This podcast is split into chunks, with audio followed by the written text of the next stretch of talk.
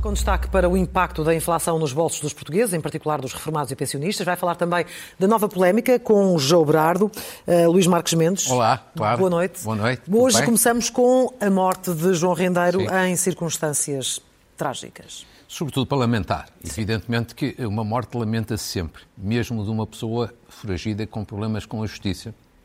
E ainda por cima uma morte nas circunstâncias trágicas em que esta uh, ocorreu. Em qualquer circunstância, não vale a pena tentar neste momento dizer, olha, a culpa é deste, é daquele, é da justiça, é disto ou daquilo, porque este é daqueles poucos casos, infelizmente, sublinho infelizmente, em que vítima e culpado é o mesmo. É o mesmo. Porque, infelizmente, João Rendeiro, de facto, foi a vítima, mas também foi ele que se colocou nesta situação. Ou seja, primeiro ele foi condenado num tribunal em Portugal, que é um Estado de Direito, com todas as garantias de defesa, não pode queixar-se de nada. Segundo, ele fugiu depois à justiça, que é da coisas mais grave que um cidadão pode fazer. Terceiro, quando foi apanhado pelas polícias, recusou-se a regressar a Portugal. Outra coisa profundamente negativa. Exibiu sempre muita arrogância, mesmo aquela frase dita uma vez, eu só regresso ao ilibado ou com indulto do Presidente da República. E, portanto, Liberdade ou morte? Infelizmente, infelizmente é, só se pode queixar, já não se pode queixar dele próprio. Não seria isto seguramente o que a justiça portuguesa queria, nem o que a justiça sul-africana desejava, mas infelizmente é um desfecho trágico que nós só podemos lamentar. Lamentar. Caído em desgraça depois de ter estado no topo durante tanto tempo. Mais um. É mais um em Portugal. Claro que este termina de uma forma muito trágica, mas verdadeiramente as voltas que, que a vida dá, com João Rendeiro como com outros, designadamente também banqueiros. Uh, este homem foi um homem todo poderoso uhum. durante anos, com um grande poder económico, com um enorme trânsito social, considerado o presidente do Banco dos Ricos, que era assim que era conhecido o, Banco Privado Português, e acaba de facto como um vilão, de todo poderoso passa um vilão, ou seja, visto como um marginal, um delinquente, abandonado por toda a gente, na parte final, mesmo que até faz um bocadinho de impressão, renegado pela sua advogada em vésperas de uma diligência importante que tinha, uh, praticamente sem posses, não é que não tenha dinheiro, mas com todo sem o acesso. dinheiro sem acesso eh, às suas contas eh, e deixando atrás, obviamente, em Portugal, um conjunto imenso de lesados que, obviamente, também preocupados com esta situação. Ou seja, uma situação trágica para todos. Só podemos lamentar.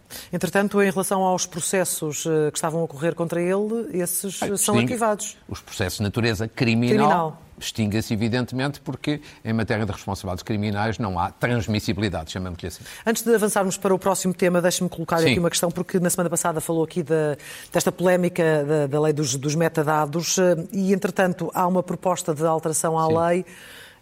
Do hum. PSD, acha que irá resolver, ajudar a sim. resolver alguma coisa? Acho que sim.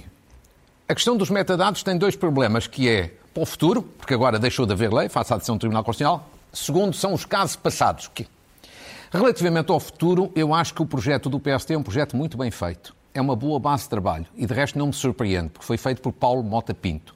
Paulo Mota Pinto não é um deputado qualquer, é um grande jurista. E com uma grande experiência nesta matéria, além da qualidade, experiência.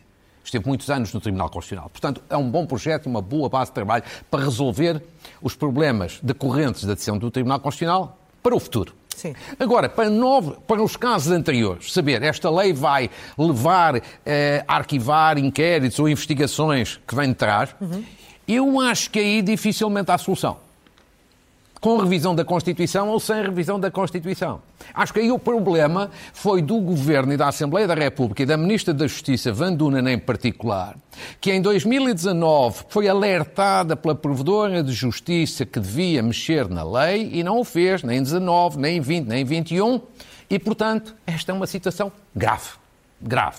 Agora, aqui não, não Mas há... há processos em não, risco? Há, há, e eu vou lhe dizer uma coisa. Imagine Claro que estou a colocar em termos académicos.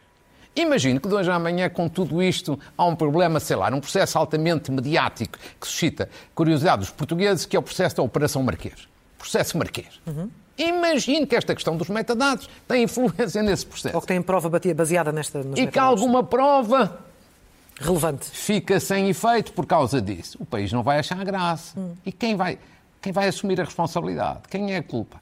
Isto devia ter sido pensado em 2019, quando a Provedora de Justiça chamou a atenção do governo. Falando de todo poderosos caídos em, em, em desgraça, João Berardo, enfim, em queda também, João Berardo exige uma indenização a quatro anos. Isto faz algum sentido? Quer dizer, faz sentido do ponto de vista dele, que é ele continuar a gozar com o pagode.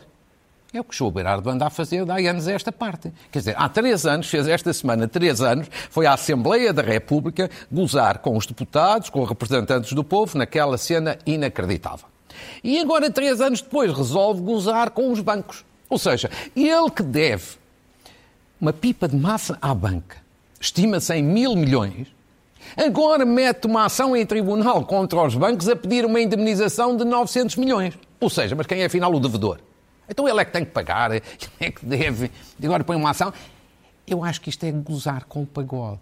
Isto é o cúmulo do descaramento. Só falta mesmo ele agora também pedir mais uma condecoração pelos relevantes serviços prestados à parte. É só falta mesmo isso. Portanto, eu acho que isto é o cúmulo do descaramento, mas isto também só acontece, claro, por uma coisa. Porque durante vários anos, muito boa gente no plano político, económico e, sobretudo, os bancos, tiveram uma relação de enorme promiscuidade com Berardo. Ora, quem não se dá ao respeito, normalmente não é respeitado. Aí está. Mas admite que ele possa conseguir aquilo que pretende? Não, isso aí não faço ideia. Eu não me pronuncio, primeiro, sobre processos. Sobre processos, sobre Não, sobre processos, mesmo que Mas não isso acontecer? Mas mesmo que a conhecesse, nunca me pronuncio aqui sobre processos. Agora, do ponto de vista da análise política desta situação, isto é claríssimo. É Berardo, no seu melhor, dá anos esta parte, a gozar com o pagote. Avançando, estamos eh, perto dos três meses de guerra na Ucrânia eh, e eh, vamos uhum. a alguns destaques, começando pelo discurso de Putin no dia da vitória. O que é que achou do discurso? Acho que foi um fiasco completo. O discurso foi um fiasco. Como está a ser um fiasco, de alguma forma, a intervenção do exército russo na Ucrânia. Porquê é que foi um fiasco? Não foi um fiasco, não teve nenhuma novidade. Foi um discurso repetitivo, requentado. E porquê é que foi um discurso requentado? Porque Putin está e a Rússia em sérias dificuldades. Primeiro, até ao momento, do ponto de vista militar, não tem nenhuma vitória relevante na Rússia. Hum. Mais ainda, teve alguns recuos e algumas humilhações grandes. Sim. Teve que recuar de Kiev, agora está a recuar de Kharkiv. Mesmo no Donbass a situação está relativamente estagnada. Portanto, as coisas não estão a correr bem. Fiasco. Segundo, ele também não fala de objetivos para o futuro, porque sabe uma coisa: é que a Ucrânia está mais armada hoje do que nunca. Está mais armada hoje do que no início da guerra. E, portanto, ele tem receio também de assumir objetivos para o futuro. Terceiro, ele já percebeu que o exército russo, de uma grande potência, que era considerado uma grande potência militar, é um gigante com pés de barro. Falhas, permanentes. Ou seja, tudo isto leva a fazer um discurso que é um fiasco, sem esquecer que ele está politicamente mais isolado do que nunca. Numa palavra, ele está num beco, num direito sem saída, mas está num beco com uma saída muito difícil. Outro destaque, claramente, é a previsível entrada da Finlândia e da Suécia Sim. na NATO. Ainda na quinta-feira, o Nuno Rogério dizia que esta Sim. seria a maior derrota da Rússia depois do fim da Segunda Guerra Mundial. Considera também isso? Sem dúvida que é uma enorme derrota da Rússia. Pelo menos é a maior derrota que a Rússia tem desde o dia 24 de, de fevereiro, desde que começou a guerra. Quer dizer, até aí é. E porquê? Porque uma das grandes questões do Sr. Putin é que queria a NATO mais fraca e queria a NATO mais afastada das fronteiras da Rússia. Ora, com a entrada da Suécia e da Finlândia, a NATO fica mais forte e fica mais perto da fronteira russa. Portanto, é uma derrota enorme a do Sr. Putin. E mais ainda, é também derrota neste sentido. É uma mudança histórica na política, quer da Finlândia, quer da Suécia, quer uma política tradicional de neutralidade. Claro, há três meses antes do dia 24 de fevereiro, não havia mais do que 20% sensivelmente de suecos e de finlandeses que admitissem a ideia da NATO. Neste momento é a esmagadora maioria da população da Suécia e da Finlândia. E porquê? Medo da, da Rússia. Medo da ameaça da Rússia. Estão ali, ali ao lado. Viram o que aconteceu com a Ucrânia, têm receio. Numa palavra, o Sr. Putin tem aqui uma grande derrota e só pode queixar-se dele próprio. Porque foi ele que deu aso a esta mudança de atitude da Suécia e da Finlândia. E da Finlândia. E a posição da Turquia em relação a essa entrada? O que é que acha? A Turquia... Há quem esteja otimista de que vai acontecer. Sim, Mas como entender a posição da Turquia? Não, claro que vai acontecer a entrada da Finlândia e a entrada da Suécia. O que a Turquia está a fazer é bluff. Ou seja, está a fazer o seu jogo. Ou seja, verdadeiramente qual é aqui a grande questão? E, portanto, está a fazer o seu jogo de interesses. A Turquia, nos últimos anos, tem estado bastante isolada do Ocidente. Depois do presidente Erdogan ter introduzido um conjunto de reformas que acentuaram o caráter autoritário do regime, o Ocidente cortou, em grande medida, entre aspas, com a Turquia, isolou a Turquia. Pois bem, a Turquia está a aproveitar neste momento a oportunidade em que o seu voto é indispensável, porque tem de ser uma decisão por unanimidade, para, digamos assim, reganhar o estatuto que perdeu. Reganhar a credibilidade que tinha perdido. Ou seja, refazer as pontes com o Ocidente. Ou seja, é disto que se trata e, portanto, isto resolve-se facilmente pelos meios diplomáticos e, portanto, na altura própria, o alargamento da NATO à Finlândia, à Suécia vai fazer-se e a Turquia vai, Mas aí, vai apoiar. aí corre o risco de, de, ter danos muito pesados nos laços que unem à, à Rússia. Nomeadamente na posição que tem, eh, na tentativa de encontrar uma, uma solução eh, Mas negociada a, para a guerra. Essa parte da Turquia há que, há que tirar o chapéu tem gerido com mestria. A Turquia, nestes últimos meses, tem sido mediadora deste conflito. É certo que não há, não há resultados, mas a Turquia marcou pontos. O seu estatuto de mediação marcou pontos, e marcou pontos quer junto do Ocidente, quer junto da Rússia, sem esquecer, evidentemente, que a Turquia é membro da NATO. Mas fica claro, de facto, claro. que a opção pela NATO. Claro. Finalmente, o discurso de Macron no, no Dia da Europa, a ideia de, de se criar uma comunidade Sim. política europeia Sim. a várias velocidades, isto faz sentido? Tudo aconteceu no dia 9 de maio. Toda a gente deu muita atenção ao discurso do Presidente Putin, a seguir bastante atenção ao, ao discurso da Presidente da Comissão Europeia. Acho que foi dada menos atenção, sobretudo do ponto de vista analítico de comentário, ao discurso do Sr. Macron. Eu considero que é, de longe, o discurso mais importante. Porquê? Polémico, polémico, sim, Uns concordam, outros discordam, mas é importante. Porque é importante por isto. Porque aquilo que ele propôs para a Europa, se for aprovado um dia, ou se fosse aprovado, é uma revolução. Porque o que ele propõe na prática para a Europa é uma Europa a três velocidades. Uhum. Ou seja, exemplificando, o que ele propõe em, em, em termos práticos é isto: que haja na União Europeia, digamos assim, um primeiro pelotão, ou pelotão da frente com a França, a Alemanha, os países que querem mais integração, os países que querem avançar mais rápido, mais depressa dentro da União Europeia. E com mais capacidade financeira também. Exatamente, eventualmente isso. E, portanto, um primeiro pelotão, pelotão da frente. Depois um segundo pelotão com os outros, que estão mais virados mais para o mercado interno, que não querem tanta integração, que querem andar mais, mais devagar. E são vários. E são vários. A norte uh, e, e no leste. E depois, portanto, aqui já saíam duas velocidades. E depois, não dentro da União Europeia, mas próximo da União Europeia, em diálogo com a União Europeia, a tal comunidade política europeia que você fala, que, que no fundo seria um novo clube, que iria, o terceiro pelotão, mas fora da União Europeia, que iria albergar aqueles que são candidatos à União Europeia, tipo Ucrânia, ou aqueles que até já saíram, tipo Reino Unido, ficavam ligados. Era uma relação de parentesco, eh, digamos assim, afastado, e que mais tarde poderiam subir ao primeiro pelotão ou ao segundo pelotão. Se desejassem se isto for por diante, um dia, eu acho que isto é uma revolução. E, é porque é uma, é uma Europa completamente diferente, é uma nova com, ordem completamente com, diferente. É completamente é? diferente. Evidentemente que isto é feito claramente para encontrar uma solução para a Ucrânia, porque há metade da União Europeia que não quer que a, que a Ucrânia entre. Agora, eu diria o seguinte: é uma proposta polémica, mas tem virtualidades.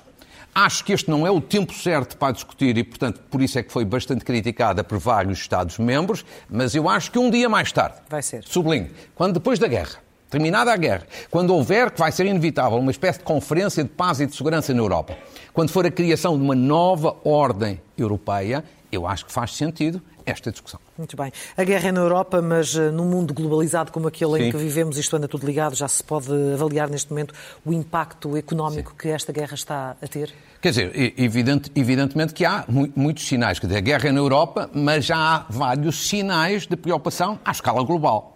Vejamos os, os, principais, começando pelo, pelo PIB, ou seja, pelo crescimento económico. Em três meses, o Fundo Monetário Internacional fez revisões em baixa do PIB, do crescimento económico. Primeiro, coluna da esquerda em cima, reduziu de 4,4% para 3,6% a previsão de crescimento do PIB à escala mundial. É muito significativa. Depois, nos Estados Unidos, uma redução de 4% para 3,7%. Como vemos ali embaixo, uma redução de 3,9% para 2,8% do crescimento económico aqui na zona euro. Esta é que particularmente nos interessa, o que mostra que a Europa é o continente mais afetado pela guerra.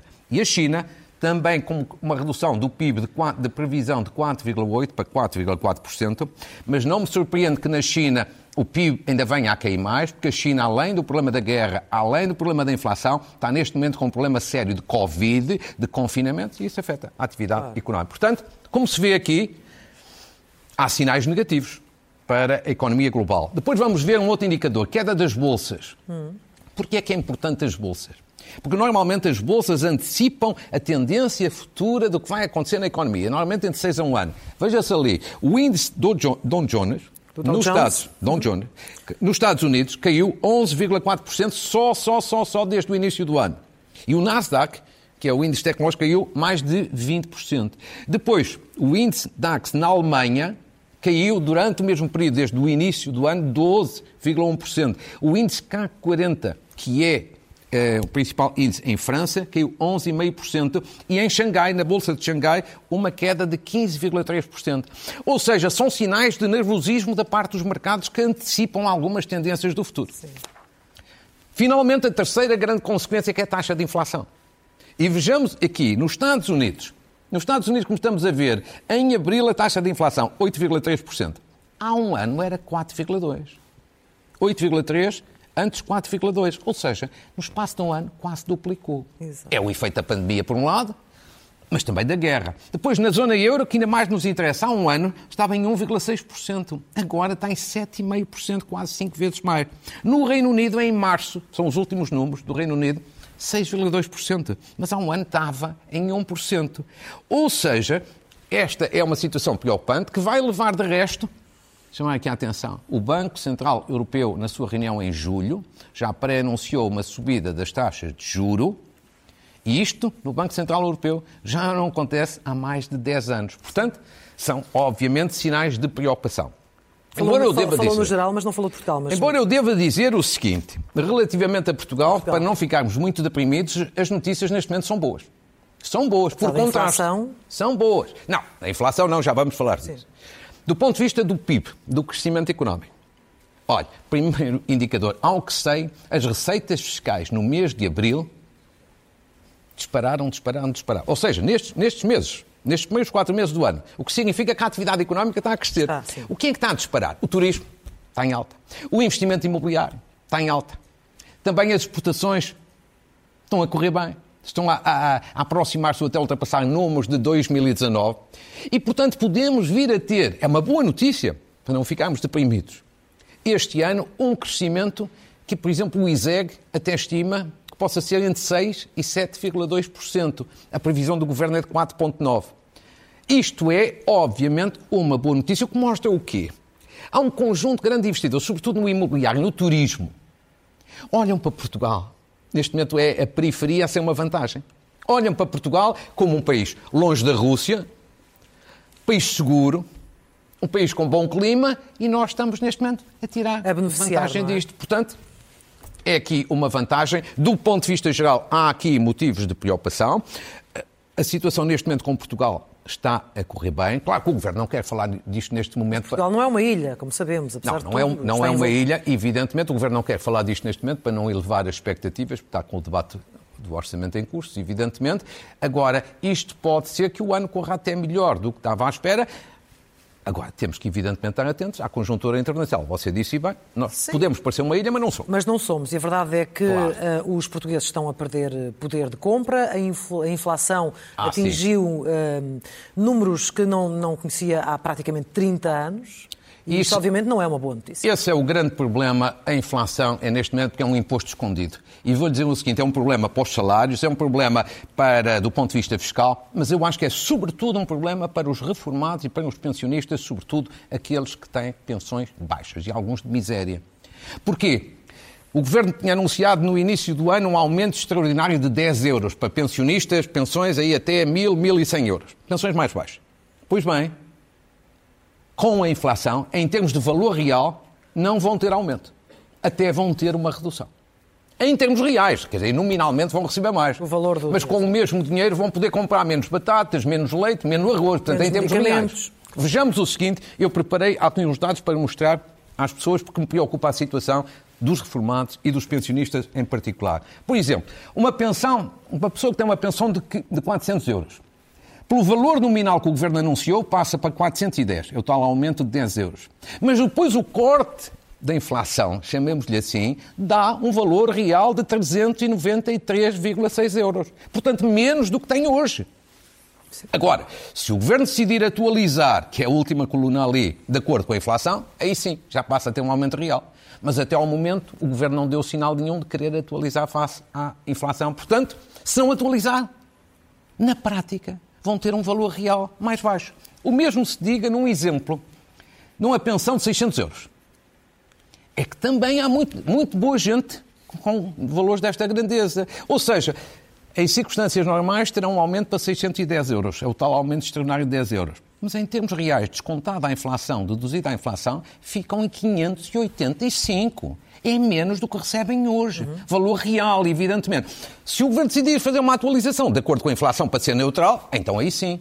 Ficam com 624. E o mesmo se diga, finalmente, numa pensão com 800 euros.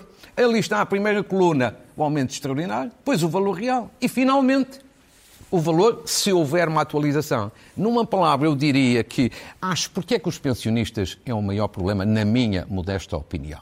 Porque são os mais vulneráveis dos vulneráveis, são aqueles que têm menos poder de compra. Mas faz sentido uma atualização ou não? É porque Eu para, acho, para o eu- resto dos trabalhadores... No eh, meu ponto de vista, faz. isto- diz que não. do meu ponto de vista, faz.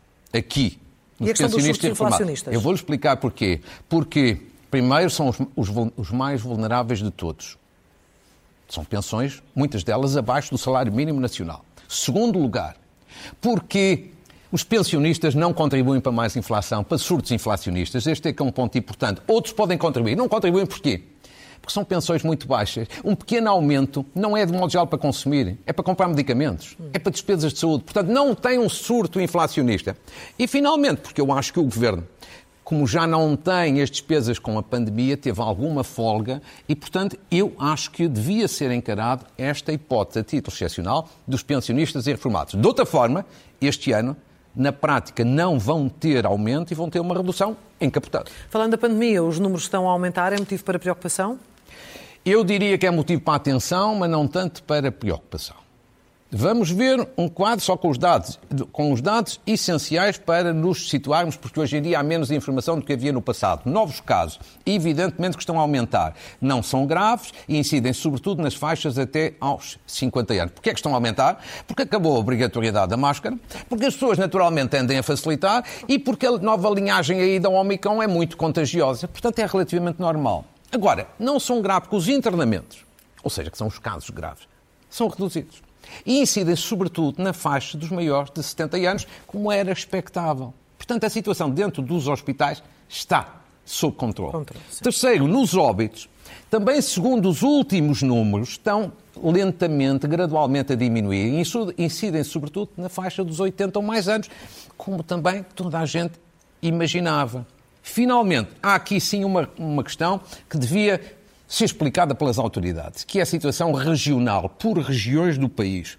O Norte é claramente a região, neste momento, com mais casos, novos casos. Repare, claro, tem tanto, o Norte tem tantos casos quanto Lisboa e Val do Tejo, somado com a região centro. Sim. É um bocadinho difícil de explicar, não tem explicação. Talvez as autoridades pudessem dar alguma explicação. Numa palavra, eu acho que nós precisamos de calma. Claro que fala-se uma sexta vaga. Tecnicamente é capaz de estar certo, mas temos de ter algum cuidado para não assustar as pessoas. Ter alguma calma. Segundo lugar, ter muito cuidado. Pá, sobretudo em recintos fechados, com muita gente, talvez seja recomendável usar a máscara. Terceiro, não entrar em precipitações aqui, medida para aqui, medida para lá, como foi tirar a comparticipação nos testes e depois uma grande polémica, eu acho com razão, e finalmente foi reposta mais ou menos a medida.